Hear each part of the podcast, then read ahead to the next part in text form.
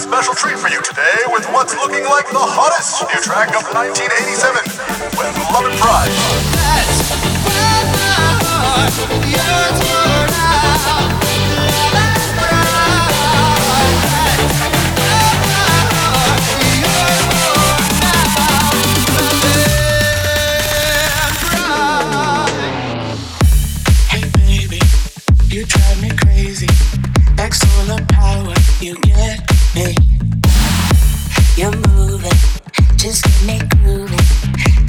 We can go at all